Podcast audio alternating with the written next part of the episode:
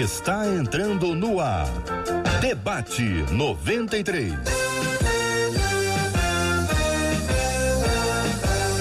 Realização 93 FM. Um oferecimento Pleno News. Notícias de verdade. Apresentação J.R. Vargas. Alô, meu irmão! Alô, minha irmã! Aqui fala J.R. Vargas. Estamos de volta. Começando aqui mais uma super edição do nosso debate 93 de hoje.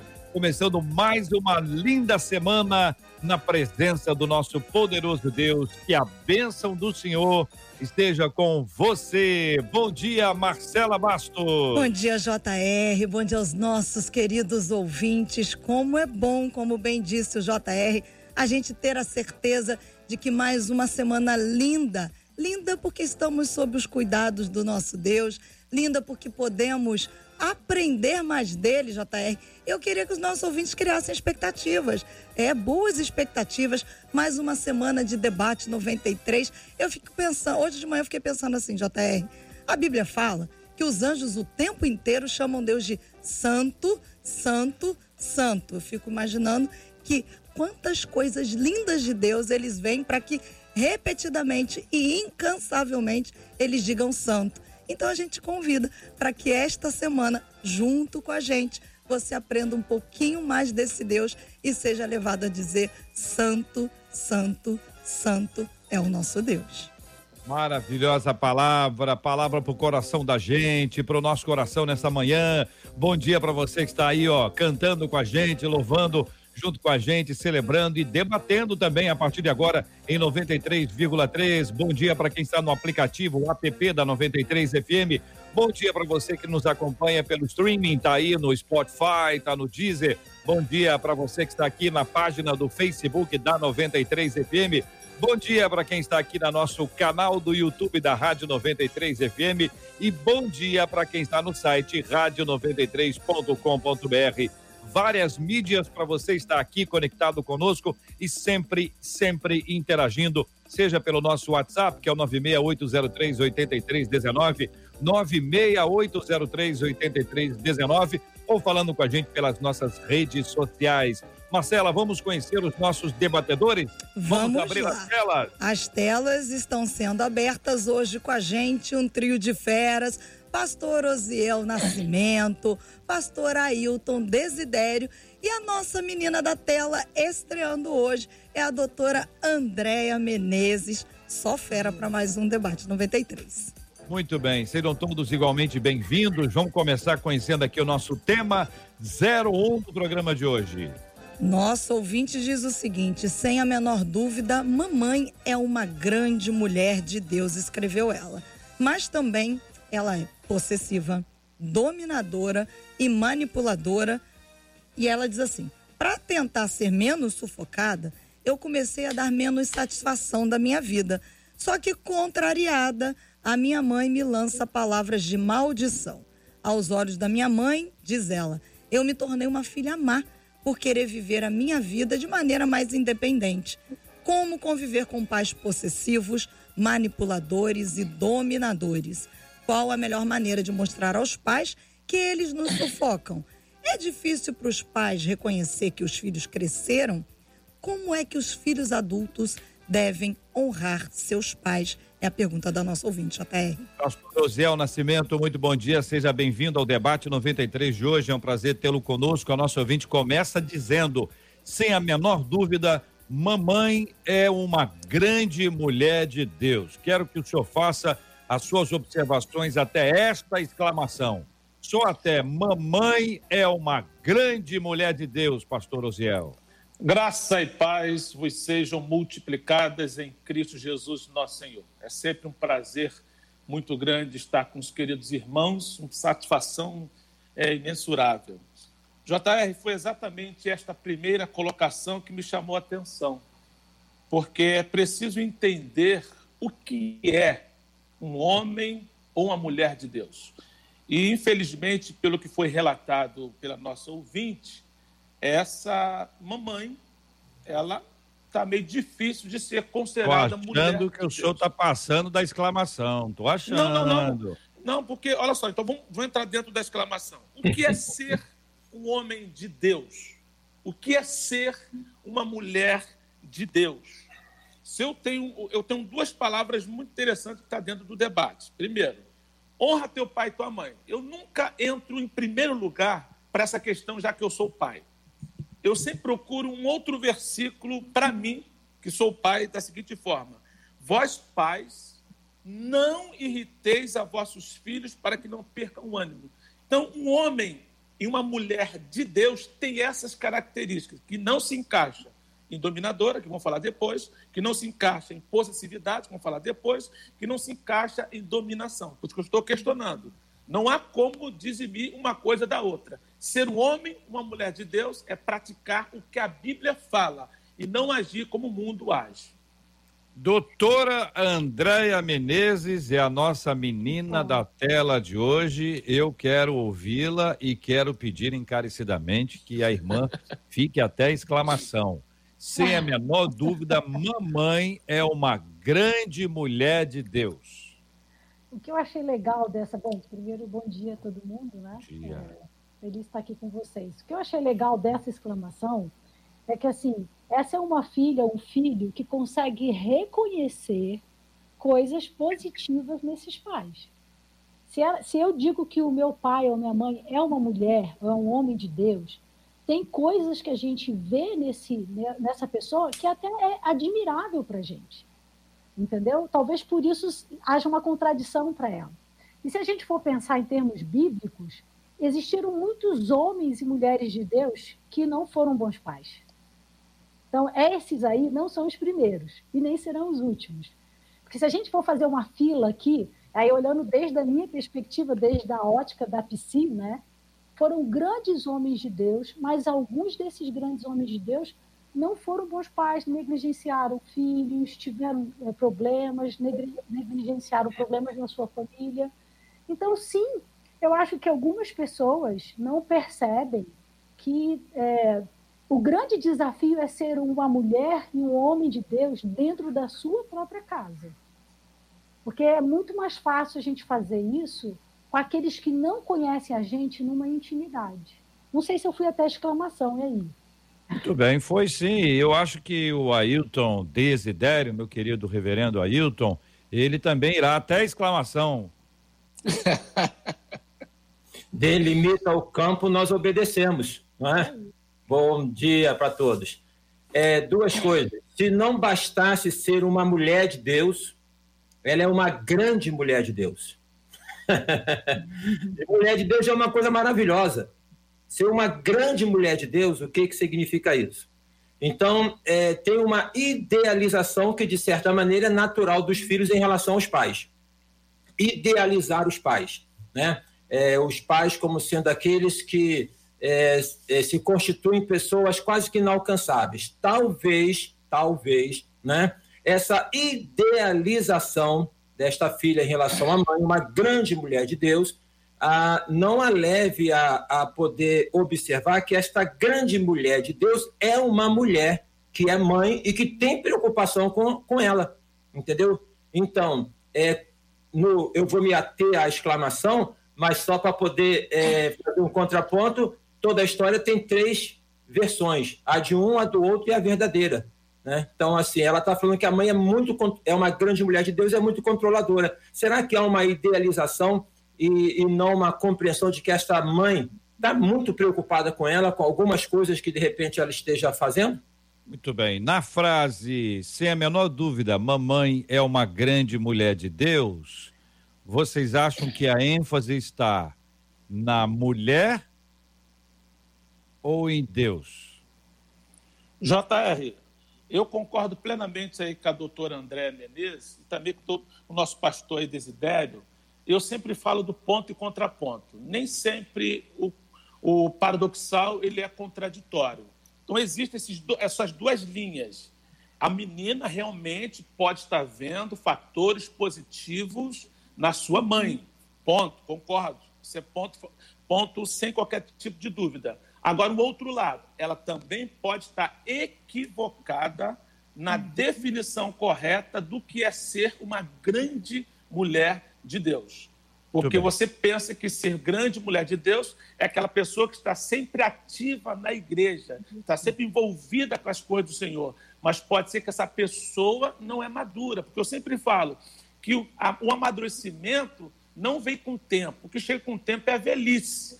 O amadurecimento vem com a experiência com Deus, vem com o viver prático da Bíblia Sagrada. Então é bom observar esses dois pontos ela pode estar vendo pontos positivos na mamãe, isso é legal e deve ser trabalhado, mas ela também pode estar sendo equivocada do que é ser uma grande mulher de Deus. Só não Eu entendi nesse ponto da velhice, por que, que o senhor olhou para o desidério? Por que que foi? Eu não entendi essa parte. Marcela, deixa eu te perguntar uma coisa. Você abriu o programa falando sobre, sobre alguém que cantava para o Senhor dizendo que ele é santo. Pergunta simples. É. Você disse que foram grandes mulheres de Deus ou que foram anjos? Anjos. Anjos? Anjos. Então, quem está no céu é anjo. Isso. Na adoração plena é anjo. Anjo. Não tinha mulher de Deus ali na sua, na sua, na sua na imagem que você descreveu de Isaías 6. Não. Não. Não. não. Andréia, você entende é, que nós precisamos encarar que, embora ela seja uma mulher de Deus, ela é uma mulher que tem falhas, que é imperfeita, e por ser imperfeita, ela pode ser madura espiritualmente, até uma mulher de conhecimento bíblico assim invejável, uma mulher de oração, uma mulher uma mulher de empatia, uma mulher muito humilde, muito simples, acolhedora, amorosa, hospita, hospitaleira, uma mulher que prepara alimento, serve alimento às pessoas, uma, uma, uma, mulher que visita, que não consegue ver uma pessoa enferma, que ela não vai lá, que visita, mas apesar de todas essas coisas boas que ela tem, ela continua sendo humana. E na sua humanidade, poxa, ela pode falar mal da vida do outro, ela pode mentir. Não estou dizendo que ela possa, do verbo que bom que ela pode, não, mas assim, tá na natureza humana dela ter falhas é, Andréia? Eu acho que assim, todos nós que nos, nos colocamos na questão de crermos que somos cristãos e de Deus, precisamos entender que a gente faz parte desse grupo de pecadores que precisam de redenção. Então, assim, a começar pelo fato de que todos pecaram, então todos somos falhos e não há ninguém perfeito, inclui tanto a mãe da nossa é, ouvinte como todos nós que estamos aqui. Agora, pensando em questão de maturidade, eu queria lembrar, assim, quando Paulo escreve a carta aos Coríntios, ele escreve para uma igreja que tem todos os dons, mas ele fala que é uma igreja que não é madura, que é uma igreja que tem que tomar leitinho ainda, que é uma igreja que não, não toma alimento sólido. Então, o fato de que a gente demonstre coisas, né, essa espiritualidade, que às vezes a gente quer ver espiritualidade através de coisas que as pessoas fazem, né? ou se tem dons, ou se desenvolve alguma coisa na igreja, mas Paulo mesmo deixa claro que nem sempre o fato da pessoa ter vários dons, dela estar tá, é, envolvida nessas coisas, que ela demonstra pode ser uma pessoa madura. E aí a gente vai ter que é, pensar nisso aqui. Ser uma mulher de Deus, a gente precisaria da nossa ouvinte aqui para ela dizer, bom, eu acho que, como o Desidério falou aí, é a ótica dela, né? Então ela, ela poderia dizer, eu acho que a minha mãe é uma mulher de Deus por causa disso, disso e disso. E aí a gente ia entender esse ponto de vista dela melhor. Mas a verdade é que somos cinco aqui. Cada um de nós provavelmente tem uma visão do que é ser um homem ou uma mulher de Deus. E aí só essa primeira parte do, do, da pergunta dela, essa exclamação, já dava um debate aqui, né? Com certeza. Por isso, por isso que eu fiz aqui o, o, o, a pausa nela, para a gente não ir para o outro ponto antes de entender que homens e mulheres de Deus, eles são falhos. E essa falha, nós vamos conviver com, com elas. Algumas falhas, elas geram no outro uma grande irritação, como é o caso. Então, a, a gente pode criar expectativas de que a grande mulher de Deus, ela seja perfeita. E a grande mulher de Deus, ela não é perfeita, embora ela seja uma grande mulher de Deus. Desidério, compartilha, Desidério, sua opinião. É, é, o que eu penso é o seguinte: todo, todos os pais eles possuem um componente de obsessividade, no sentido de que os pais querem o melhor para os filhos. E o equívoco de pais, e eu sou pai de três filhos, e me considero por vezes um pouco obsessivo de poder ficar direcionando, é a questão de achar que pode decidir pelo filho, tá? Então essa é uma questão.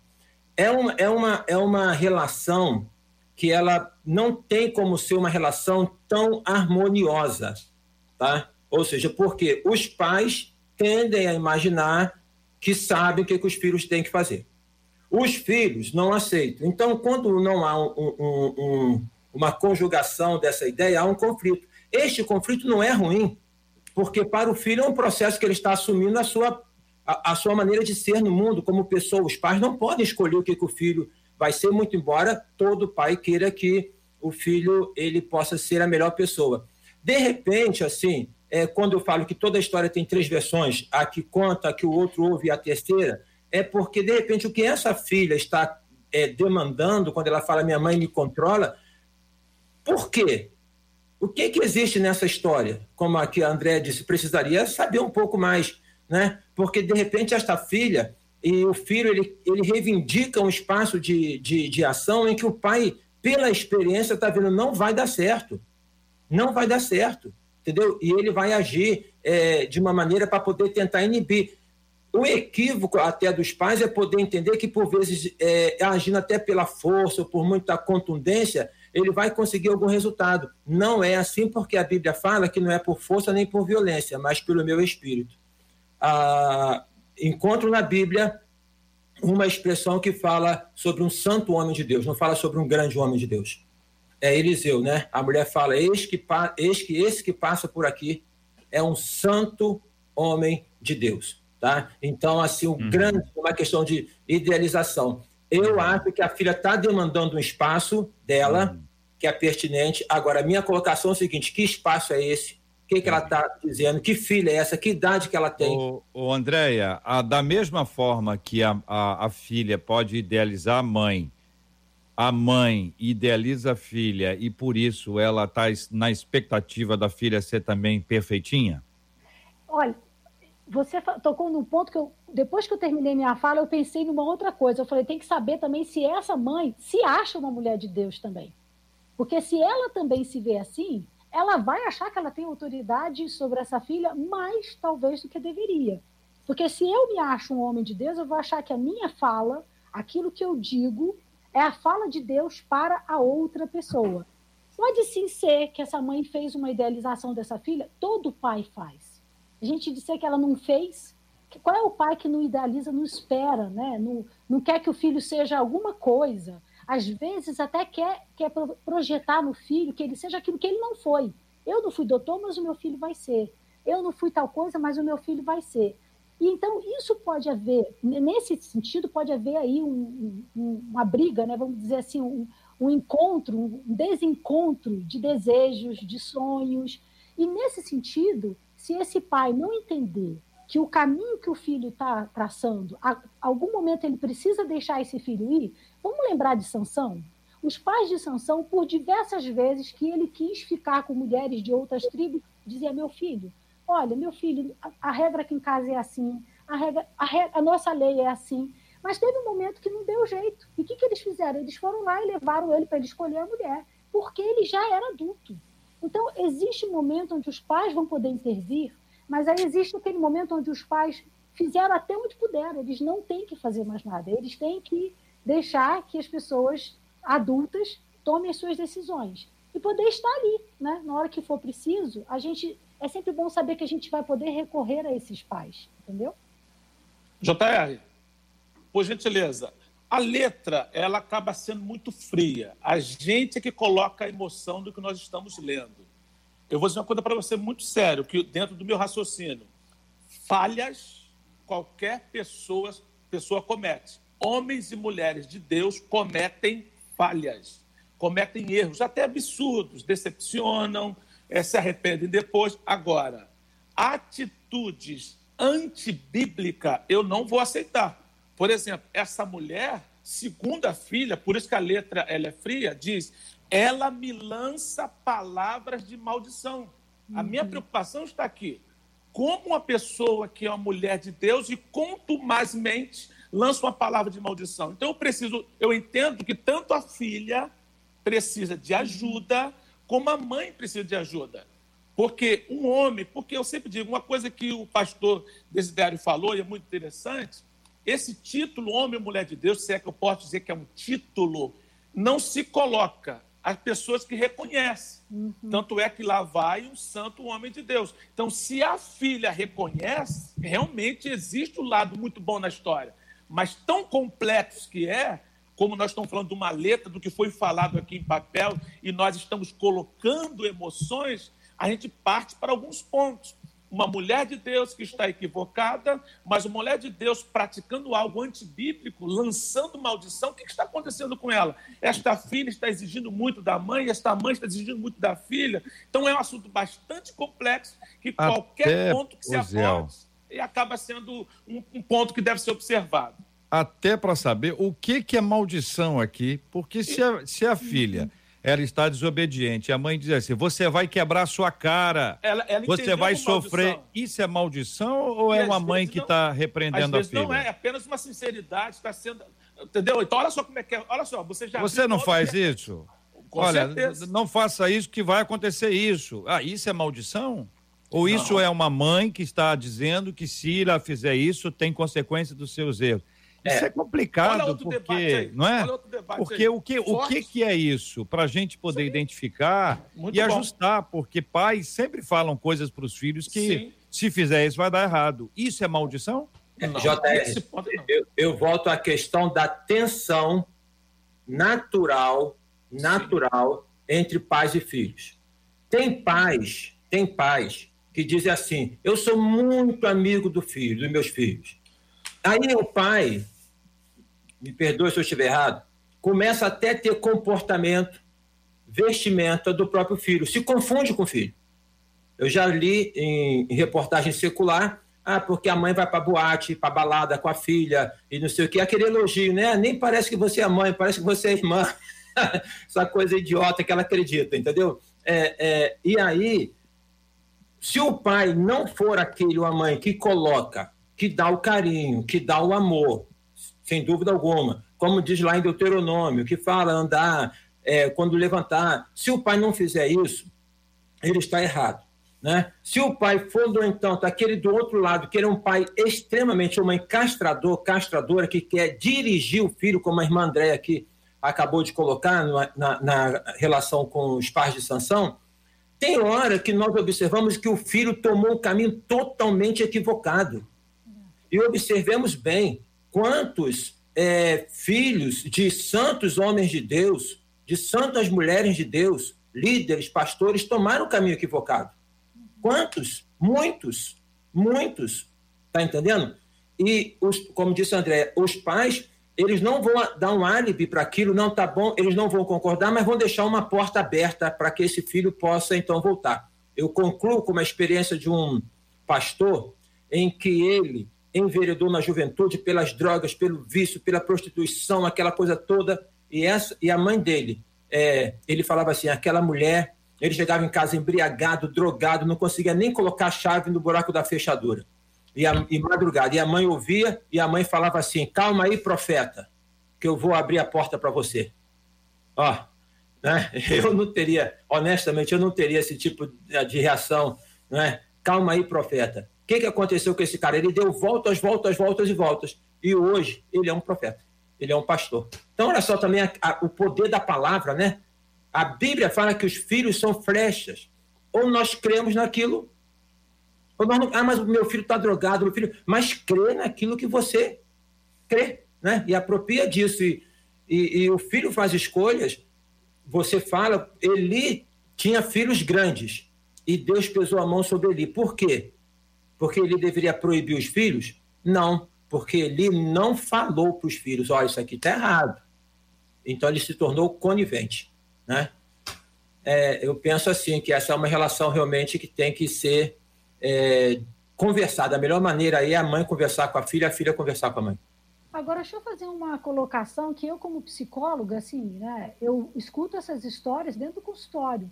Então eu sei que a gente está falando de um exemplo aqui e tal, mas assim, eu, eu ouço e já ouvi de situações como essa que a gente está pensando, cujos pais realmente amaldiçoam. Então, eu já tive paciente que, que os pais disseram: ah, porque se você não fizer isso, Deus vai te dar um câncer. Aí já não é uma, uma, uma coisa simples, né? E você vai ficar igual o filho de Fulano, que morreu assim, assim, assado, porque não honrou pai e mãe. Então, existe sim uma galera aí, lamentavelmente, que faz essa, essa coisa que eu acho que está mais próximo da tal maldição, né? De amaldiçoar. A gente é. não sabe o que, que a nossa exatamente o que a nossa ouvinte quis dizer, mas eu acho que vale a pena entender que existem pais que realmente não cumprem a função que deveriam cumprir. Então, André. Como a gente acha, só concluindo, como a gente acha que pai e mãe são sempre pessoas boas e legais, que é, é e, os filhos, nós nos sentimos mal como filhos de não obedecer, de não não estar tá ali debaixo da, da, do mandato deles, a gente esquece que tem pais e mães que não são bons, que abusam, que negligenciam. A maioria dos abusos sexuais infantis vem de quem está em casa, né?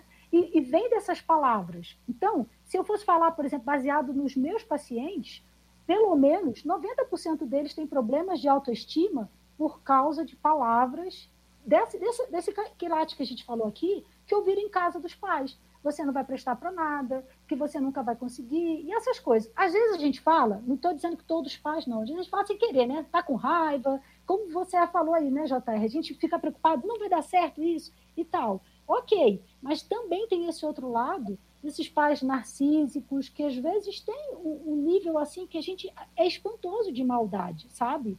Porque a gente faz isso quando as pessoas são vulneráveis emocionalmente quando elas são crianças, adolescentes, você vê, essa filha adulta, ela está tentando se libertar, eu duvido que isso começou agora, que ela é grande. Isso já faz tempo que deve estar acontecendo nessa casa, entendeu? Só que agora, talvez, com outras vivências, ela está começando a olhar isso e dizer, cara, isso não é certo, tem alguma coisa errada aqui, entendeu? É.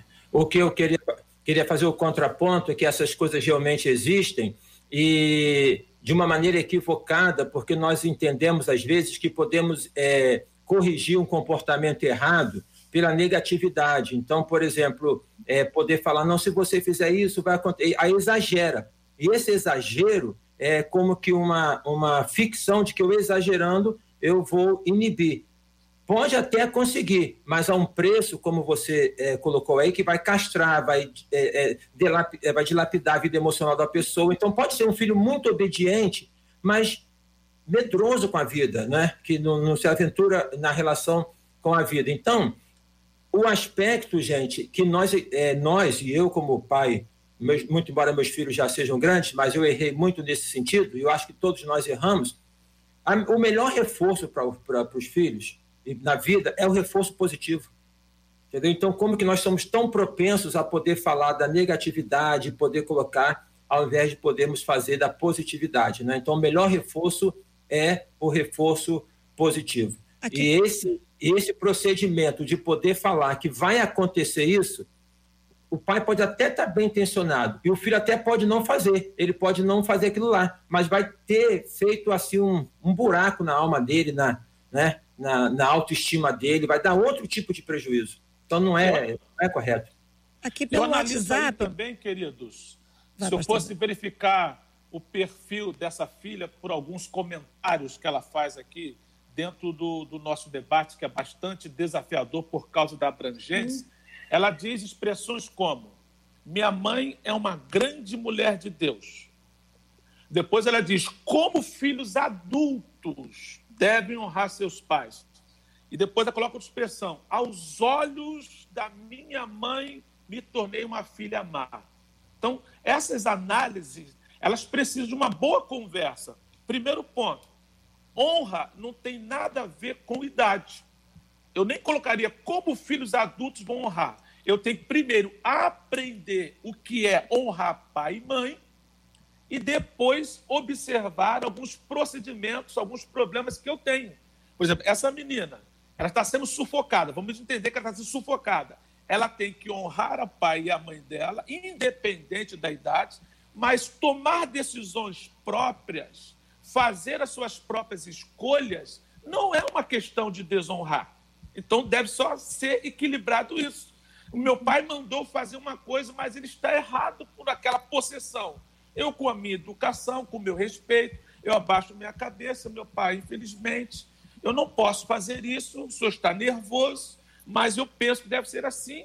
Essa desobediência vai ser justificada porque eu estou vendo claramente que o meu pai está errado.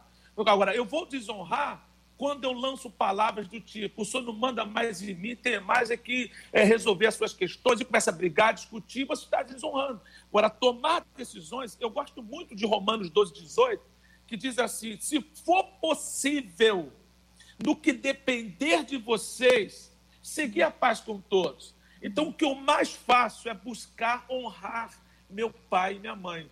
Mas se eu estou enfrentando um problema como esse e eu tenho que tomar alguma decisão, eu não estou desonrando, eu tenho que ter, tomar cuidado. Pai, eu posso até, é adulta, pode até sair de casa, tomar as suas decisões de morar sozinho. Você tem esse direito. Não é uma desonra. Então você vai equilibrar as coisas. Honrar é fazer a coisa certa de maneira certa. Porque existem pessoas que fazem a coisa certa de maneira errada. Então pode estar sim desonrando. E para finalizar essa, essa minha parte aqui, essa participação agora, aos olhos da minha mãe, ela já chegou à conclusão que a mãe acha que é uma filha má. É um outro ponto que deve ser considerado e depois a gente conversa um pouquinho sobre isso.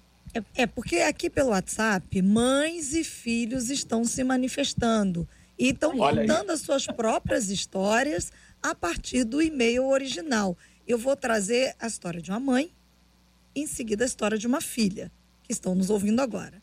Uma das mães disse assim: Olha, gente, nós mães, nós queremos o bem dos nossos filhos.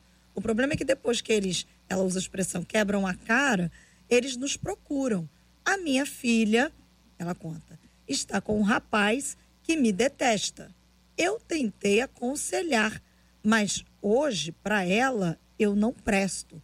Está muito difícil. Eu criei a minha filha sozinha, com a ajuda de Deus, e hoje ela já não reconhece mais nada do que eu fiz confesso a vocês que tenho buscado ajuda em Deus para não sofrer mais da por causa da maneira como ela me trata. Em contrapartida, uma ouvinte adulta, ela diz o seguinte: eu passo por essas questões da ouvinte original, esses questionamentos até hoje. Ela diz: eu sou uma mulher casada, eu sou mãe, eu sou feliz. Contudo, até hoje eu não consigo entender a possessão da minha mãe. Porque até o dia de hoje, mesmo ela sendo já avó, ela ainda fica chateada comigo porque eu casei e porque eu formei a minha própria família. Eu não consigo saber como chegar a um consenso para a gente poder ter um bom relacionamento, diz essa filha que nos escreveu agora durante o debate 93. Posso fazer uma observação? Pode. Pode. Eu acho que assim, às vezes a gente tem dificuldade de entender isso, porque a gente toma tudo para o pessoal, para si. Eu vejo muitas pessoas no consultório falarem das coisas sem identificar que o outro também tem seus problemas. Então, essa filha, por exemplo, ela precisa entender que, independente dela, essa mãe teve uma infância, teve uma mãe, teve outras pessoas com que ela conviveu, ela tem a bagagem emocional dela então, ela tem os traumas, as situações, as circunstâncias, e ninguém dado que não tem, sabe? Cada um, a gente age de acordo com essa bagagem que a gente foi adquirindo ao longo do tempo. Então, terapia pode ajudar? Pode, mas a gente, quem é quem, todo mundo faz terapia? Não, não faz. Quem está disposto, por exemplo, a olhar essa, olhar essa bagagem, né? Dizer, olha, eu tenho um trauma aqui, aconteceu isso quando eu era pequena, com a minha mãe, com meu pai. E sem querer, a gente fica jogando isso para cima do outro também. Então, assim, essa filha, ela precisa compreender um pouco que essa mãe, ela não é só, ela tem a bagagem dela. E a gente precisa saber aprender a separar. E aqui não é só para pais e filhos, é para marido e mulher, para todo mundo. O que é meu e o que é do outro. Então, quando o outro fala, ou quando o outro me ataca, quando o outro traz alguma coisa eu preciso também entender, e aqui vem sabedoria, maturidade, mas espera aí, de onde que veio isso? Né? Porque se eu enxergo que, que realmente isso não é meu, não vai me ferir desse tanto. e eu vou começar a ter um pouco mais de compreensão com o outro. E lembrando que essa é uma bagagem, essa é uma situação que a gente não vai resolver. Então, assim, não tem resposta para como essa filha ajudar essa mãe a ser uma mãe melhor. Porque isso tem que partir dessa mãe. O que pode acontecer é como essa filha vai lidar com essa mãe que ela tem, que é assim, e como ela pode aprender a lidar com isso, de forma que isso não fira mais, de forma que ela, ela, ela possa seguir adiante. E entender que às vezes é o que vai acontecer, entendeu? E essa outra mãe, né, que traz essa história da, da filha que não escuta, a mesma coisa. É como se é, tem um momento nas relações onde a gente fica de mãos e pés atados. Porque, por exemplo, vou um exemplo mais, mais simples. Eu posso, se o médico falar para o meu marido que ele tem que fazer dieta porque ele está mal do coração, eu posso fazer dieta para ele ficar bom? Não. Não. Entendeu? Se o médico falar que ele precisa fazer um exame, eu posso fazer o exame por ele, para ele ficar bom? Não. Tem certas coisas que as pessoas precisam fazer por elas mesmas. Mesmo que eu queira muito que ele faça dieta para melhorar o coração, é ele que tem que emagrecer, é ele que vai ter que fazer dieta, entendeu? E existem coisas emocionais que é assim também. A gente quer que o outro fique bom. Quantas vezes pessoas vêm no consultório e falam, ah, eu vim aqui porque meu marido não está bem, ou porque o meu filho. E assim, não dá para fazer terapia para o outro, não dá para melhorar pelo outro, entendeu? Mas a gente pode melhorar por nós. E quando a gente faz pequenas mudanças na forma de tratar, de falar uhum. com esse outro, acaba trazendo mudança também. É uma mudança, né? Quer ver uma coisa interessante? É o seguinte: como que a gente consegue estabelecer quem é dominador, por quem é o manipulador? Porque a gente pode ter uma ideia de que dominador é aquele que fala assim: Desidério, Desidério, vem cá um minutinho, agora. Isso, aí você vai, dominador, aí pode ser assim, Desidério, vem cá, meu príncipe. Ei, amigão. É, pode estar dominando da mesma forma. Só tem um jeitinho diferente. A gente gosta mais da manipulação número dois. A número um, a gente reage. Isso a gente rechaça. Nós não aceitamos isso, porque esse é um tom. Mas existem várias coisas. Por exemplo, vou dar aqui uma, uma ideia simples. Olha, meu filho gosta de empada de camarão, então eu sempre compro empadinha de camarão pro meu menininho e ele só tem 50 anos, é um garotinho. Pode ser uma manipulação? Pode ser um instrumento, pode ser um instrumento de troca. A gente precisa entender, gente, que nem sempre a manipulação, ela parece manipulação. A manipulação parece manipulação, a manipulação burra. A boa manipulação é aquela que ninguém sabe que está sendo manipulado. Você vai, vai igual um anjinho. Não, eu, eu amo, eu gosto, é isso e tal. Está sendo manipulado. Então, a manipulação por si só é um instrumento negativo. Nenhuma manipulação é boa. Ela destrói. Se não destrói hoje, destrói amanhã. Uma criança manipulada é um adulto fraco, é um, é um jovem que vai precisar dessa voz no ouvido dele, do, dominante, dizendo sim ou não o tempo inteiro, porque sozinho ele não pensa. Então a gente precisa estabelecer o critério aqui de ajudar as pessoas a pensarem, a sejam os pais, sejam os filhos. Desidério, meu príncipe. Fale é, ah, meu querido amigo, olha só, educação é um processo né, que tem uma. Uh, as marcas mais profundas elas vão estar na infância e que tem por objetivo a educação proporcionar, como você falou, o exercício do pensamento para que as pessoas, com as informações devidas e adequadas, façam as melhores escolhas na vida. Ninguém consegue fazer só escolhas certas por mais que a pessoa tenha tido uma boa educação, ela vai, por vezes, fazer uma escolha errada.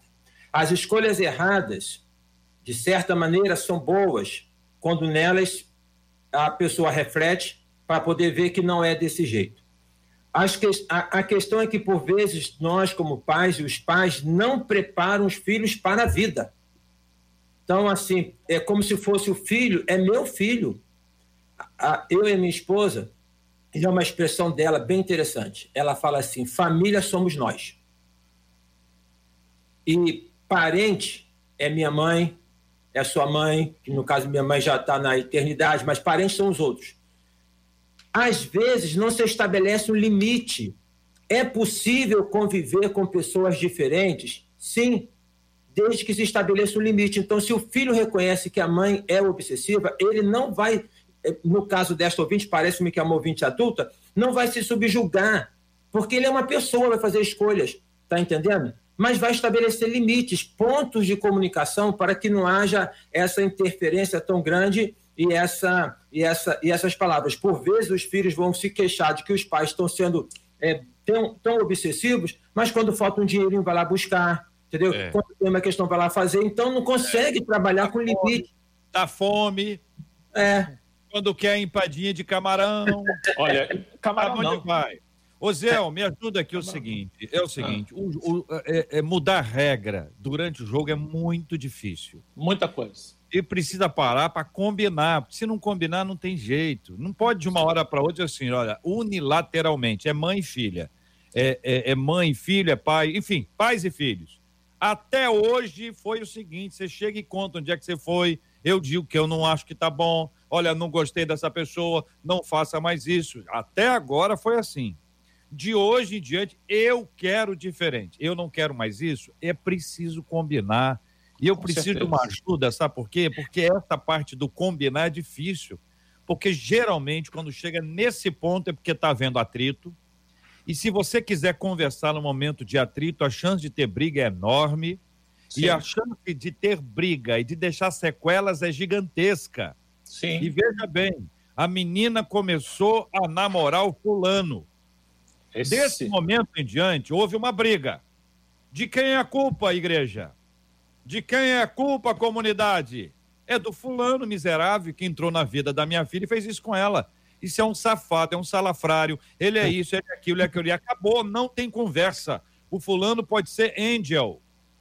O fulano pode ser angel, mas porque ele vai ser culpado, porque esta mãe também tem a tendência de culpar o outro e não a própria filha, porque culpar a filha é culpar a si mesma.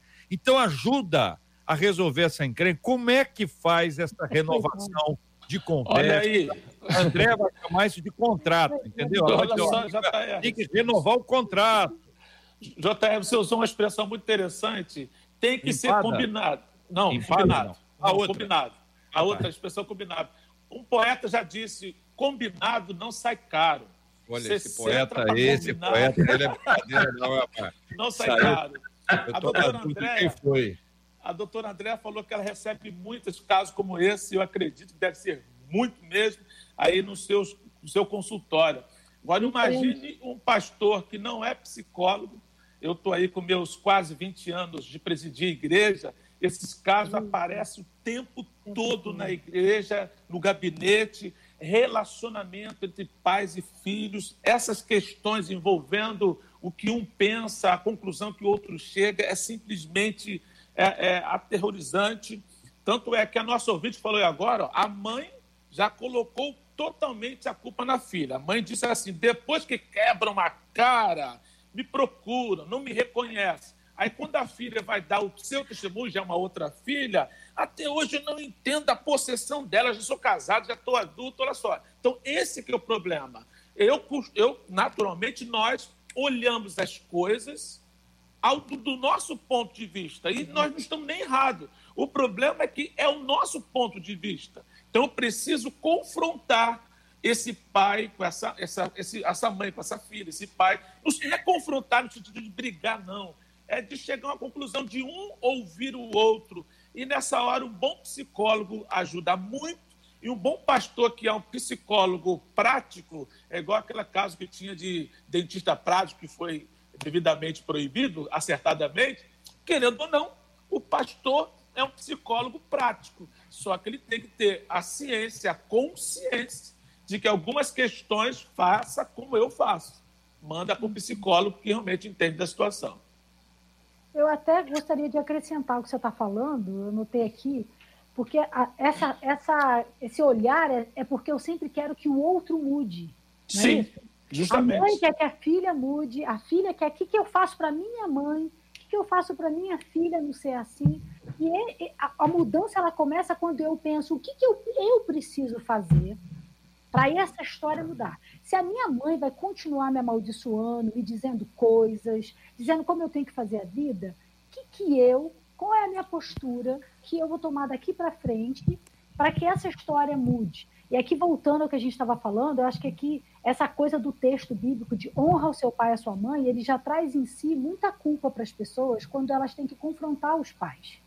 Né? Então, assim, honrar o pai e a mãe parece que é sempre aceitar tudo que eles trazem. Uhum. E a gente sabe que a honra. Entendimento equivocado, né? Exato. A honra vem do respeito. E o Ziel citou muito bem que esse é o Antigo Testamento, né? Está lá nos Dez Mandamentos, mas tem um adendo no Novo Testamento que é e pais, não provoqueis a ira dos vossos filhos. Então, durante muito tempo, a gente ficou só no honra teu pai e tua mãe. Isso. E agora, quando Paulo traz essa coisa do e pais, e aí traz uma questão mais igualitária, percebe?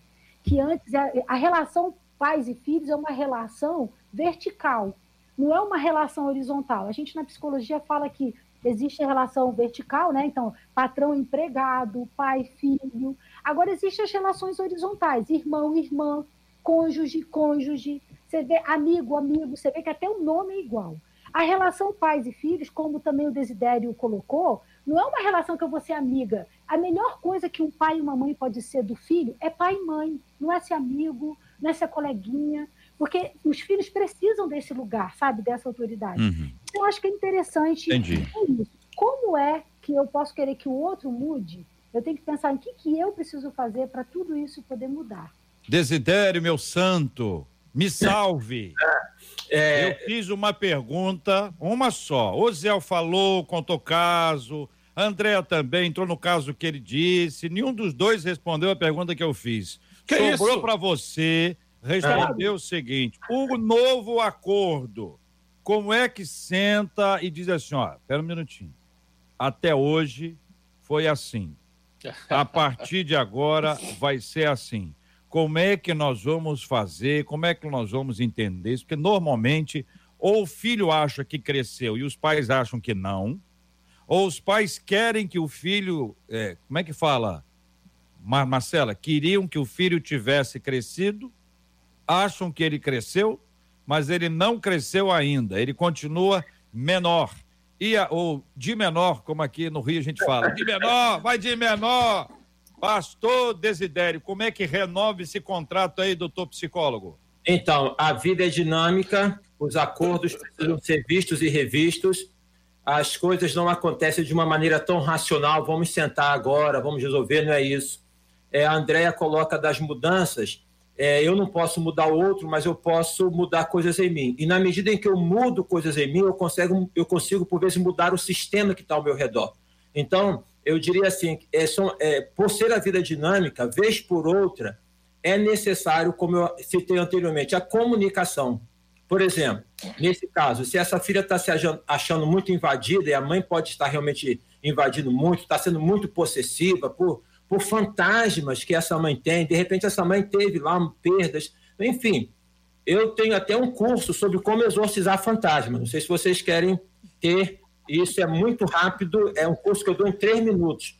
Tomando a, a, a, o estereótipo do, do Gasparzinho fantasminha camarada, expulsar, expulsar um fantasma é só puxar o lençol. Entendeu? As pessoas têm um medo terrível. Puxa o lençol. Puxar o lençol é rever a história. É ver, puxa, isso aqui tem nada a ver. Isso acontece conosco, mas enquanto não se puxa o lençol, a gente repete isso na história. Então, de repente, essa mãe se apega. Você tá aí, ah, puxar o lençol. Puxa o lençol, rapaz, mas do fantasma. Do fantasma. Sem subjetividade. Meu Deus do céu. Ela começar a puxar lençol do outro aí. Rapaz, é, ensina esse direito, explica esse direito. Desse Eu aqui com tanta expectativa de você trazer Puxa, o renovo do contrato, como é que vai ser feito a partir de hoje? É fazer o renovo do contrato, é rever as questões que não estão bem resolvidas, é rever as questões que não estão sendo bem colocadas. É, o renovo do contrato é a comunicação, é você falar como se sente. Mãe, eu estou me sentindo invadida. Mãe, eu estou indo nesse lugar. Eu não estou fazendo nada de errado. É, o, é a comunicação, é a comunicação. Hum. A comunicação é falar como se sente, como a mãe se sente, como o filho se sente, e a partir daí as coisas vão se acomodando. Entendeu? J, J, então precisa. Olha os dois agora, Marcelo. Os dois agora querem falar. Os dois agora eletrizaram. Querem renovar o contrato. Era aí. Esquece o lençol. Os dois, os dois, os dois que eu tô falando agora é pai e mãe, tá? O filho lá. Mas enfim, os dois entenderam que o lugar não tá bom, que a forma não tá adequada, que ficou estressante, que tá irritante, que tá invasivo, que tá dominador. Aí a mãe diz: Mas tá omisso, você não diz mais nada. A gente mora numa cidade violenta. Você sai, não diz para onde vai, você não diz se tem festa, vai na casa de ninguém. De vez em quando você chega com a máscara é, é diferente da máscara que, que você foi. E nesse período aí de contaminação, eu não sei para que lugar que você está indo, eu estou achando que você está indo em festa e tal. É aquele negócio que, a, às vezes, os filhos podem não imaginar quais são as preocupações dos pais. E não é porque o pai criou bem, a mãe criou bem, que ele não tem preocupação. Em geral, pensa o pior. Em geral, pensa o pior. Atrasou o ônibus, o bendito do ônibus da linha que a Globo disse que não tem mais. Que a Globo disse que não tem mais linha, aquela linha acabou, sumiu. Aquele ônibus está ali, a pessoa não chega, aí os pais estão lá. O que, que o pai pensa? Não, só atrasou.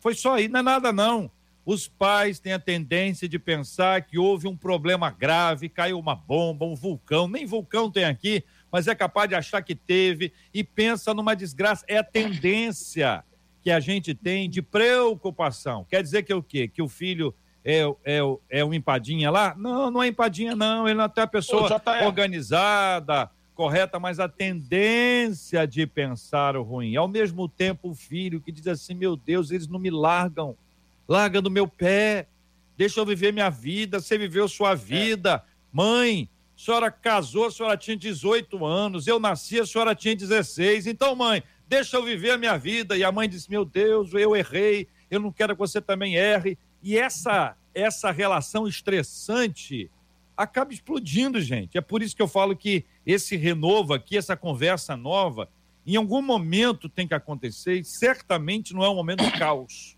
Porque momento do caos, o que tem que fazer é acalmar, é, é, é segurar. JR, Cuidado para não falar, porque gera sequelas. Meu querido grande atleta, Osiel Nascimento. Pela primeira vez no debate 93, você, meu querido, foi injusto comigo e com a doutora aí. Você disse que nós Ainda não botou a doutora junto. Botou, Ainda botou a doutora junto. Você foi injusto. Eu falei, para resolver, tem que sentar e ouvir, porque nesse relacionamento, pais e filhos, tem muito conflito, precisa de um psicólogo, de um pastor prático. Então, é o que fazer. Não... Opa! Ah, vão dizer que foi eu que. Você está boicotando aí? Não. Ó, ó, ó, ó, minha mão, ó, minha mão. Ó, eu estou em casa. Uma ligação que eu recebi aqui. É o Jair. É não, o Jair nem a gente tem esse controle, olha lá, o dedinho do Jair. Tá vendo, Zé? Você fica reclamando de mim. Ah, tá vendo o que acontece? Ó, não foi Marcela, não foi Jair, não Você fui tá... eu. É alguém que já tá te ligando aí pra ti, ó. Não faça isso. Meu Deus JR tem boas intenções. Mas pelo menos você tá me ouvindo? Tô te ouvindo. Agora nós estamos igual rádio mesmo. Pode é, falar que Pode terminar, pastor. Ô Zé, fala que eu te escuto. mas é brincadeiras à parte, mas realmente essa questão é muito desafiador. Tem que sentar, conversar com o seu pastor que tem condições. Se não tiver condições, é procura um psicólogo. Tem que ouvir os dois lados. Isso é um mediador, importante. né, Oziel? Alguém para ficar no meio dos dois. Deixa eu dizer uma coisa aqui antes de, de ouvir a Andréia, querida Andréia, que está estreando hoje, que eu estou implicando com vocês dois, tá bom? Quando eu falo isso, que vocês não disseram nada e tal, eu estou implicando com vocês dois e especialmente com o Desidério, que ficou com a batata na mão, tendo que resolver um problema grave. E você viu que ele foi direto ao ponto, entendeu? Então, psicologia também ajuda no processo aqui. Andréia, fica à vontade, Andréia. Bom, eu pensei bem falei assim, não, uma resposta direta realmente é melhor. Então, vamos lá. Vou tentar ser, dar uns passos aqui, acho que umas dicas mais claras, né? Se há possibilidade de conversar com esses pais, eu conversaria, entendeu? Então, assim, chamaria e dizer, olha, mãe, é, é bom começar pelo lado bom. Eu vejo que a senhora é uma mulher de Deus, sabe? Eu amo a senhora, mas assim, o fato da gente. É, é, isso que está acontecendo aqui tem que explicar o que é, sabe? O fato da senhora, sei lá, tá me amaldiçoando e tal, é bom dizer o que, é, né? É, isso aqui não pode acontecer. Então, assim, não é bom para você, não é bom para mim. É importante que as pessoas possam conversar. O problema é que a gente não tem esse hábito. Depois que os filhos crescem, a gente não senta para conversar. Aliás, quando a gente é pequeno, também não senta muito para conversar, né? Então, é importante, se houver abertura desse pai, dessa mãe, eu sentaria para conversar e colocaria isso para ele, sabe? Você é importante para mim, eu quero o seu bem, mas eu não vou admitir que você faça mais isso comigo, porque isso não é bom nem para mim nem para você. Então, acho que é importante colocar isso, sabe? Não é, não é bom falar desse jeito comigo. Eu não, sabe? A senhora me educou, o senhor me educou para ser uma pessoa boa. Então, isso não está legal, isso não está dentro do que a gente conversou. Então, isso seria primeira possibilidade, se há possibilidade de conversa, né? Porque pode ser que tem, não tenha possibilidade de conversa.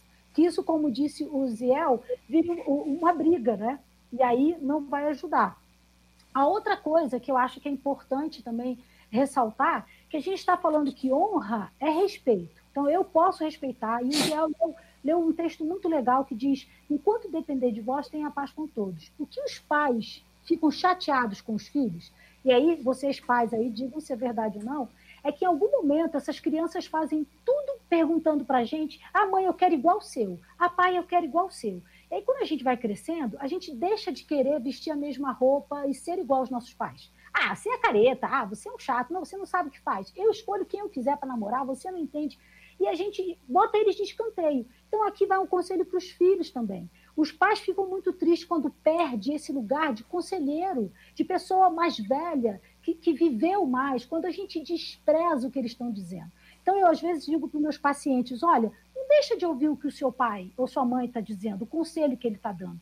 Mesmo que para você não faça sentido, não despreza, não diz isso para eles, que isso machuca. Diz: olha, mãe, pai, ok, eu vou, eu, eu falo, o que, que o senhor tem a dizer? Eu vou, eu vou ouvir, eu vou avaliar o que você está dizendo.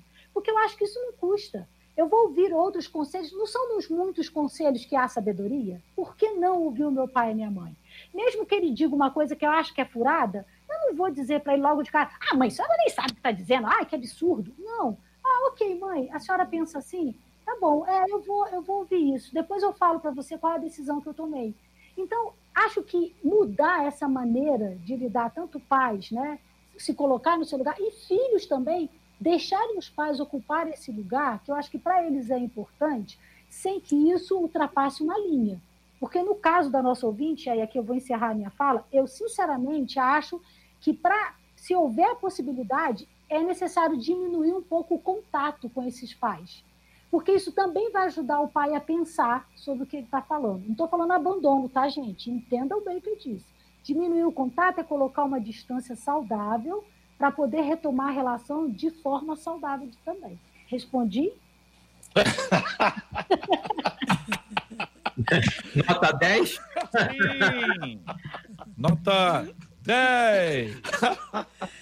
Eu quero bem, contar Marcela, é aqui, é JR, pelo WhatsApp, ah. uma das nossas mãezinhas escrevendo, ouvindo a gente, e acho que encerra bem tudo que foi dito aqui. Ela disse assim: quando a minha filha casou, ela casou muito nova. E mesmo eu já sendo convertida, eu confesso para vocês, eu fiquei com muita raiva. E nós discutimos muito, sem contar o ninho vazio, que foi terrível para mim eu tive que começar a perceber que a minha filha já não era mais a princesa, e sim a rainha. E agora os dois reinos, o meu e o dela, precisariam a se dar bem. Show. Eu confesso a vocês, eu fui super dominadora, mas ela me fez perceber que tinha crescido. Foi difícil superar. Eu falei sim palavras que não deveriam ter sido ditas, mas a minha filha me mostrou que tinha crescido, que ela era responsável e que o medo que eu tinha de que ela quebrasse a cara fazia com que eu a protegesse além do que deveria ir a minha proteção. Hoje, diz ela, nossos reinos caminham muito bem. Muito legal. Show. Você está me ouvindo? Estou perfeitamente. Está me ouvindo bem? Sim. Eu queria dizer para essa ouvinte que essa, essa metáfora que ela utilizou, essa maneira de descrever foi muito criativa. Fantástica. Fantástica. Era a filha era uma princesa que ela se tornou rainha de um Os outro dois reino. Mas Show. esses reinos não são inimigos, são reinos Show. parceiros. Isso aí. Que coisa linda. Olha, gostei muito, hein? Foi. Quero recomendar. Eu queria até, Marcela, se, se desse tempo ainda e se ela autorizasse dizer o nome dela, porque é uma forma da gente honrar. É, conversa aí com ela aí, enquanto nós vamos nos despedindo aqui dos nossos queridos debatedores, que eu acho que quem honra, honra. A ideia é muito boa. E eu acho que muita gente vai, vai usar, e eu acho que devia usar dando crédito à nossa irmã, porque Muito é uma bom. coisa realmente muito interessante. Está de parabéns a nosso ouvinte que representa muito bem essa qualidade extraordinária que temos aqui dos nossos ouvintes da 93 FM. Doutor Pastor Ailton G. Desidério, um abraço para o senhor. Quem é, que põe, quem é que põe um G no meio do nome para a rádio? Olha, eu- É, tem que estudar essas pessoas? Eu vou ser Olha, eu- psicólogo, vocês não batem bem. É porque é a relação do G é da minha mãe, Gonçalves. Eu, em memória, em honra, coloquei lá. Entendeu? Mas tudo bem, você não vai compreender. Você implica muito comigo mesmo, não tem jeito. Que será, Brasil? Agora, um abração para todos. É um prazer estar aqui. Você é um amigão, Marcela, gente boa demais. Eu quero dar uma dica nessa relação pais e filhos. O pastor Gilson Bifano, que nós conhecemos, do Ministério Oicos, acabou de realizar um congresso que fala sobre arqueiros, tá? E que arqueiros é um congresso de paz para poder realmente falar sobre esta relação que não é uma relação muito harmônica. É difícil, e mas é muito necessária, tá? Eu digo para os meus filhos, eu não dei educação perfeita para vocês, mas eu estou dando a melhor que os meus pais me deram. Compete a vocês pegarem agora o que eu passei para vocês e melhorar o que eu passei para vocês, para poderem oferecer o melhor para os filhos de vocês. É uma relação que nós vamos construindo juntos. Então fica a dica aí do Ministério Oicos, Congresso Arqueiros, é só ir lá no site que vai ajudar na questão dos pais. Pastor Osiel Nascimento, muito obrigado, meu querido. Um grande abraço, Deus abençoe.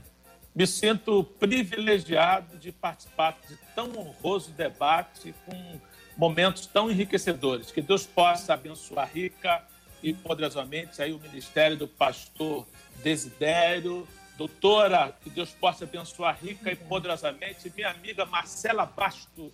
Um grande abraço. JR, você é meu amigo. Te amo em Cristo. Amém, meu irmão. Alegria enorme. E nós só podemos ter essa possibilidade aqui dessa fala divertida e, e alegre por conta dessa amizade, dessa bênção da comunhão, pela graça Verdade. do nosso Deus e Pai. Obrigado, meu querido. Doutora Andréia Menezes foi a nossa menina da tela de hoje. Muito obrigado. Deus abençoe Eu sempre. que agradeço. Eu agradeço muito o convite, Marcela, JR. Obrigada pela confiança, né? Poder estar aqui com esses dois aí também, né? Não sei como é que faz aqui. Desidério e Osiel. Na minha despedida, eu quero deixar uma indicação de um livro chamado Como se Defender dos Manipuladores, de Alexander Talman. É um livro simples de ler e que fala sobre vários tipos de manipulação e é dessas que você citou aqui hoje. Prazer, um grande abraço para todos os ouvintes, viu? Maravilha. JR, já temos aqui o nome da nossa ouvinte, é a Luciana Cortes, ela é que é de São João de Meriti. Ela mandou um beijo para todos os debatedores, para você, JR, e disse ó, que Deus abençoe todos vocês. Então, Luciana Cortes foi a nossa ouvinte que fez essa alegoria tão bacana da mãe rainha, da filha princesa que se torna rainha. JR, aqui na minha mão estão aquilo que a gente falou na sexta-feira, que ia falar hoje, mas não vai dar tempo, os lugares eh, onde os ouvintes estavam nos ouvindo na sexta-feira. Hoje já teve mais gente de Portugal mandando, um monte de gente dizendo que estava ouvindo a gente. Eu vou aproveitar aqui e faço uma menção, JR. A doutora Andréia, ela atualmente ela está em Brasília.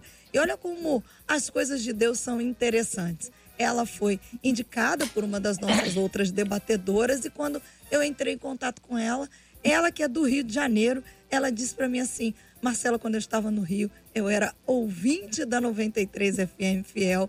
Deus é bom, né? E Deus assim é maravilhoso e agora com a internet os nossos ouvintes podem nos ouvir além Rio de Janeiro. Então a gente manda um beijo. Amanhã, JR, eu vou tentar falar aqui, mencionar esses lugares todos, agradecendo a Deus, porque vários ouvintes escrevendo para a gente dizendo: nossa, esse debate de hoje foi para mim. Bendito seja o nome do Senhor e até amanhã com a graça do nosso Deus, se essa for a vontade. Amém. Que assim seja. Obrigado, Marcelo. Obrigado, Luciana Cortes, pela sua descrição tão interessante da questão das, da, dos pais e filhos.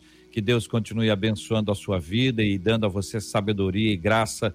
Muito bom ter a Andréia ouvinte, ter a Andréia debatedora, que Deus abençoe. Eu também, Andréia, sou ouvinte da 93, desde que eu era pequenininho, já ouvia o Gilberto Ribeiro, que vai entrar agora no ar me lembro, bebezinho.